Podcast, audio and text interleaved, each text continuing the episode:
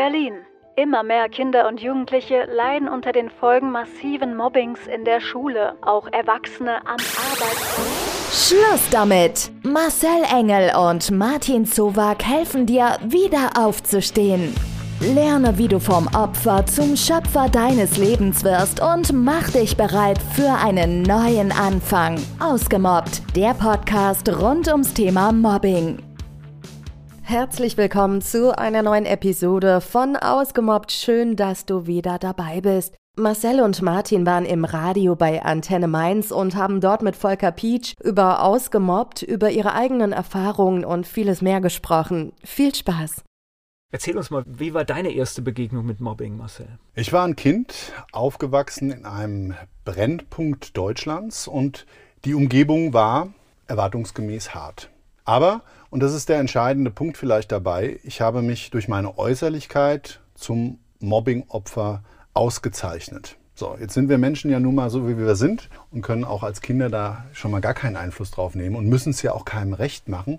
Aber ich, wie gesagt, ausgekoren zum Mobbing-Opfer, habe dann anderthalb Jahre Martyrium erfahren müssen und bin Gott sei Dank, ich weiß heute, nennt man das Resilienz, und durch glückliche Umstände des Lebens aus der Nummer gut rausgekommen. Das heißt, einer der Mobbenden, ein Redelsführer, ist aus dem Kreis weggezogen und dann hat sich das so ein bisschen beruhigt. Dann habe ich einmal zurückgeschlagen und dann war es für mich eigentlich so der Wendepunkt. Das hast mich natürlich neugierig gemacht. Was hat dich zum Mobbing-Opfer ausgezeichnet? Was war das? Ja, ich war eigentlich ein zartes Kind, zarter Gestalt. Da ja? muss ich jetzt natürlich lachen, weil, ich, weil ich, ich, gucke ganz hoch. Heute tatsächlich mit 1,98 und ich habe 115 Kilo ist das zwar undenkbar, aber früher war ich ein zart gewachsenes Kind. Ich hatte so ein bisschen güldenes, lockiges Haar und hat auch so ein bisschen ein mädchenhaftes Gesicht. Und genau das war der Hauptpunkt, das den anderen eben so den, den Anreiz gegeben hat, mich zu mobben. Und das, das heißt in so einer Verbindung zu einer relativ harten Umgebung, ne? Das genau. Heißt, ja. Ich hatte auch richtig Angst. Ich hatte jeden Tag wirklich richtig Angst. Ich habe mir fast jede Nacht mit Grausen daran gedacht, wie der nächste Tag jetzt wieder mit welchem Martyrium für mich vielleicht losgeht und ich habe mich auch viel versteckt zu dem Zeitpunkt. Ich bin immer möglichst Wege gegangen, dann auch oft spät, zu spät zu irgendwelchen Terminen gekommen. Und das ist das Einzigste, was übrigens geblieben ist, diese terminliche Untreue. Und vielleicht rührt es da auch so ein bisschen raus. Ich hatte dann mit guter Erfahrung, wenn ich zu Sachen eben den Schulweg später angetreten habe und dann mehr oder weniger auf den letzten Drücker zur Schule hetzen musste, weil dann alle schon in den Klassen drin waren und ich den Peinigern nicht begegnet bin. Also du hattest die Sicherheit, dass nichts passieren konnte, weil natürlich du bist der Letzte, der reinkommt. Genau. Erwischt haben sie mich trotzdem regelmäßig und es war schon echt, es war grenzwertig. Und ich sag's ja immer, wir haben alle so einen kleinen Knall vielleicht im Leben weggekriegt, durch hoffentlich nicht Mobbing, aber irgendwas, irgendwelche Erfahrungen im Leben verdauen wir dann doch nicht so ganz gut. Und bei mir ist vielleicht ein Stück weit da sogar was Positives draus gewachsen. Das ist ja genau der Impuls heute, warum ich mit Martin zusammen in dem Thema mich austauschen möchte mit betroffenen Menschen, genauso wie mit Tätern. Und vor allen Dingen mir ist eigentlich die wichtigste Gruppe die dritte. Und die dritte sind wir alle. Wir alle in unserer Gesellschaft sehr, sehr, sehr spannend. Vor allen Dingen, du kannst das noch abrufen und da merkt man, was für prägende Erfahrungen das sind. Ne? Obwohl du das überwunden hast, kannst du das abrufen immer noch, ne, diese Erlebnisse. Ja, es hat natürlich ein Stück weit traumatisiert, wie man so schön sagt. Und diese Erlebnisse des Peins, und die will ich jetzt gar nicht in ethischer Breite ausführen. Von dem physischen Schmerz ist eigentlich das Schlimmere der seelische Schmerz gewesen. Also diese Narben auf der Seele, egal was man als Trauma erlebt, die sind halt am schwierigsten wieder wegzubekommen. Weißt du, alles andere drumherum, das heilt im Idealfall und die Seelen der Narbe, die bleiben halt sehr, sehr lange. Martin, was war deine erste Erfahrung mit Mobbing? Was? Bei mir war das eigentlich auf dem Schulhof, relativ jung noch. Ich denke, erste, zweite Klasse, man kann es ein bisschen raushören. Bei mir ich habe aufgrund eines Kinderunfalls habe ich einen Nerv bei mir in der Lippe und einen in der Backe durchtrennt. Einmal mit dem Kugelschreiber.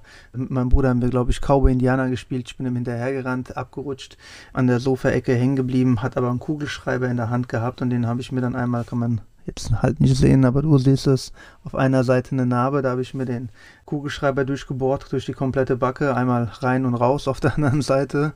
Ja, und das andere war, dass ich irgendwie vielleicht ein bisschen zu viel Fußball gesehen habe, auf den Knien durch die Gegend gerutscht bin im Wohnzimmer und damals mit meiner Oberlippenkante gegen einen Mammutisch gedopst bin. Und da war das dann so, dass ich doch wesentlich stärker als heute gelispelt habe und mich die Kinder dann immer mit Schlangen und Zichengeräuschen aufgezogen haben auf dem Schulhof.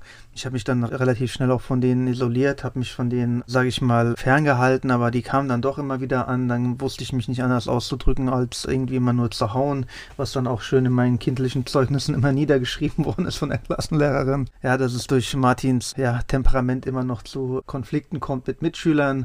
Dann hatte ich noch einen Migrationshintergrund natürlich. Ja, es kamen viele Sachen zusammen. Ne? Das war mehr oder minder meine Erfahrung, die erste, die ich da mit Mobbing gemacht habe. Sind wir da schon eigentlich im ersten Fehler, dass, wenn ich jetzt höre, da wird derjenige, der gemobbt wurde, wird kritisiert? Normalerweise hättest du Unterstützung gebraucht, oder? Ja, ich meine, ich sagte ja schon im Interview, glaube ich, war das mit, ich weiß jetzt nicht, ob das mit äh, Melissas Mutter oder Melissas Vater war, sagte ich, dass wir zu wenige Lehrkräfte haben. Ich weiß nicht, ob das schon Ende 80er da schon auch der Fall gewesen ist, aber de facto ist es, dass ich glaube nicht, dass dort auch irgendwie man groß mit dem Thema Mobbing in dem Studiengang eines Lehrers oder Erziehers jetzt groß konfrontiert worden ist. Ich meine, das ist auch ein Zeitgeist, der ewig wahrscheinlich schon lebt und auch immer leben wird und immer wieder durch die Jahre hinweg präsent gewesen ist, Mobbing, aber ich weiß nicht, ob das jemals so richtig wirklich angegangen worden ist. Deswegen würde ich da gar keinem eine unterlassene Hilfestellung an der Stelle überhaupt zusprechen. Du hast täglich mit dem Thema zu tun. Schilder uns doch mal ein paar Fälle, was es da für Dinge gibt, weil ich bin da relativ sprachlos gewesen, was ich so von dir schon gehört habe.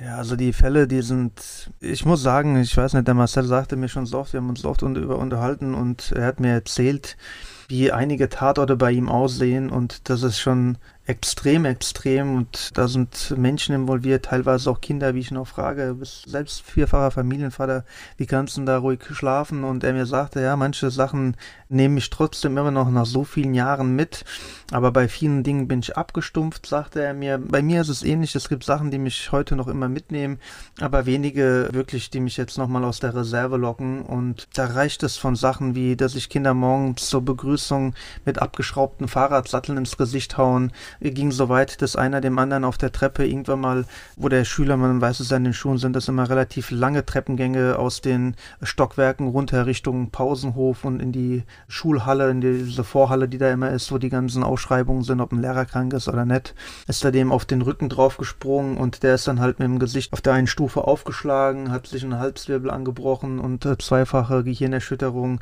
Da kam dann äh, irgendwann der Anruf und die Frage nach einer Prävention, wo ich sagen muss, das ist, ist so spät, ne? Ja, das ist halt das prädestinierte Beispiel oder das Prädikatsbeispiel dafür, ich hoffe, das habe ich jetzt richtig ausgedrückt, man wird ausgeraubt und baut sich danach eine Alarmanlage ein. Also warum nicht vorher? Ne? Warum immer erst muss was geschehen und passieren, damit man erst dann anfängt zu reagieren, ne? wenn es zu spät eigentlich schon ist. Aber was läuft denn da schief? Normalerweise, sage ich mal, das Elternhaus müsste ja sowas, ja, das müsste ja mit Erziehung schon eigentlich verhindert worden sein. Naja, wenn du schaust, ich weiß jetzt nicht, wie das heutzutage ist. Das, was ich mitkriege, ist einfach die die Agilität und der Aktionsradius vieler Menschen hat er zurückgenommen. Der Grund auch, warum viele Menschen ja immer wieder mehr Schmerzen bekommen, ist einfach, weil der Bewegungsapparat ja gar nicht mehr so benutzt wird, wie er eigentlich hervorgesehen ist. Ich kann mich erinnern, bei meiner ersten Prävention vor über 15 Jahren, da konnten von 20 Kindern 19 einen Purzelbaum und heute 15 Jahre später oder ein bisschen mehr als 15 Jahre später ist es so, dass es einer, wenn überhaupt kann, ansonsten die meisten überhaupt nicht. Das gleicht einem Genickbruchversuch, was ich dann oft immer sehe. Und da merkt man man schon, dass die kognitiven Fähigkeiten einfach wirklich um knapp ein Drittel wahrscheinlich bei vielen zurückgegangen sind, weil einfach nur mal es vorherrschend ist, dass sehr viele Menschen mit mobilen Geräten, ob das nun ein Tablet ist, ein Telefon oder sowas, auch ihren Kindern irgendwo Möglichkeiten geben, eine Freizeit zu überbrücken oder sie auch so zu gestalten. Wobei ich finde, Kinder gehören in ihrer Freizeit raus in die Natur, dass man nicht immer die Zeit hat, ist klar, aber dann sollte man auch, wie man es schon früher gemacht hat, Gemeinschaften bilden und eine Mutter passt auf und da sind die anderen drei Kinder einfach mit dabei. Naja, und ich sag mal, technische Geräte hin und her. Es gibt ja tolle Funktionen, auch selbst wenn man sie zulässt, sie zu begrenzen, weil Bildschirmzeit kann ich zuteilen. Ja, definitiv. Also ich äh, sage nicht, dass alles, was in der Technik jetzt uns vorangebracht hat und wie die auch fortgeschritten ist, dass das negativ wäre für die Kinder, aber doch äh, machen sich es in meinen Augen einige der Menschen oft dann zu leicht und merken, naja, ich brauche hier nur jemanden was in die Hand zu drücken, der wird dann schon mit seinen Fingern irgendwie ein bisschen drauf rumklicken und dann ist derjenige unterhalten und ich habe erstmal meine freie Zeit wieder selber für mich, die ich beanspruchen kann. Ich meine, dass ein Zeitmangel immer mehr entstanden ist in der heutigen Zeit, ist klar, ne? Also ich habe ja Zugriff auf Dinge, Dinge, die vielleicht Kinder, auf die Kinder keinen Zugriff haben sollten.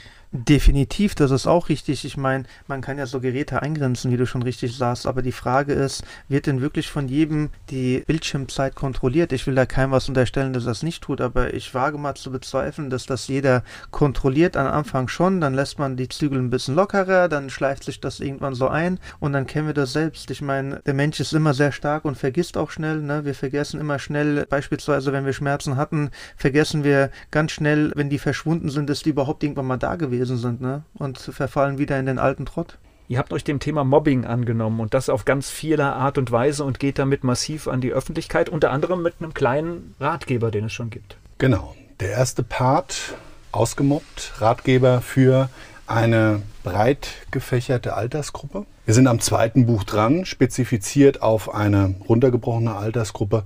Und wir leben ja nun mal in einer herausfordernden Zeit. Elektronische Medien, wir hatten das ja eben gerade, die bedürfen mittlerweile, glaube ich, im Umgang und gerade auch dem Konsum einzelner Dinge Schulungen. Wir als Eltern, die sich manchmal vielleicht in manchen Kanälen gar nicht auskennen und wissen, erwarten, dass Hersteller ausschließlich oder der Gesetzgeber etwas reglementiert. Wissentlich dessen, dass das natürlich nicht so ist, nicht ausreichend ist. Und mit dem Buch, und gerade da für uns ganz wichtig, war so der erste Schritt gegangen, das Thema in die Sichtbarkeit zu holen und darüber hinaus eben alle drei Gruppen, die das betrifft, auch damit eine Sichtweise in jedem Einzelnen zu spiegeln. Ja, also das heißt, wir sprechen dort über Opfer, genauso über Täter und auch alle anderen. Du bist ja Tatortreiniger. Das heißt, Martin hat schon angedeutet, du siehst im schlimmsten Fall, wenn es richtig schief geht, die Folgen von solchen Sachen. Ja, also gerade in meinem Beruf. 28 Jahre sehe ich immer wieder den Tod und gerade hierbei auch so die gesellschaftsrelevanten Themen, die wir eigentlich alle gar nicht sehen wollen. Da ist Mobbing ein wesentlicher Bestandteil und zwar dann im Finale, wenn sich Menschen entweder das Leben nehmen, weil sie es nicht mehr aushalten, weil sie einfach daran kaputt gehen, oder aber, und das ist genauso schlimm, wenn Opfer zum Täter werden. Auch da werden wir gerufen, was die Tat in keiner Weise rechtfertigt. Und ich rede da ganz klar und deutlich, um das mal angesprochen zu haben, von Amokläufen. Und dann siehst du, wie weit sowas auf der einen oder auf der anderen Seite gehen kann. Und ich fühle mich dann immer wieder zurückgeholt in meine Vergangenheit und auch mit vielen Menschen, die einen versuchten Suizid, Gott sei Dank, nicht erfolgreich umsetzen konnten und wir trotzdem dann, ich als Tatortreiniger, diese Spuren beseitigen durfte oder musste, hatte ich unglaubliche Begegnungen in den ganzen Jahren. Begegnungen von Menschen im offenen Austausch, die auch wirklich gehört werden wollten.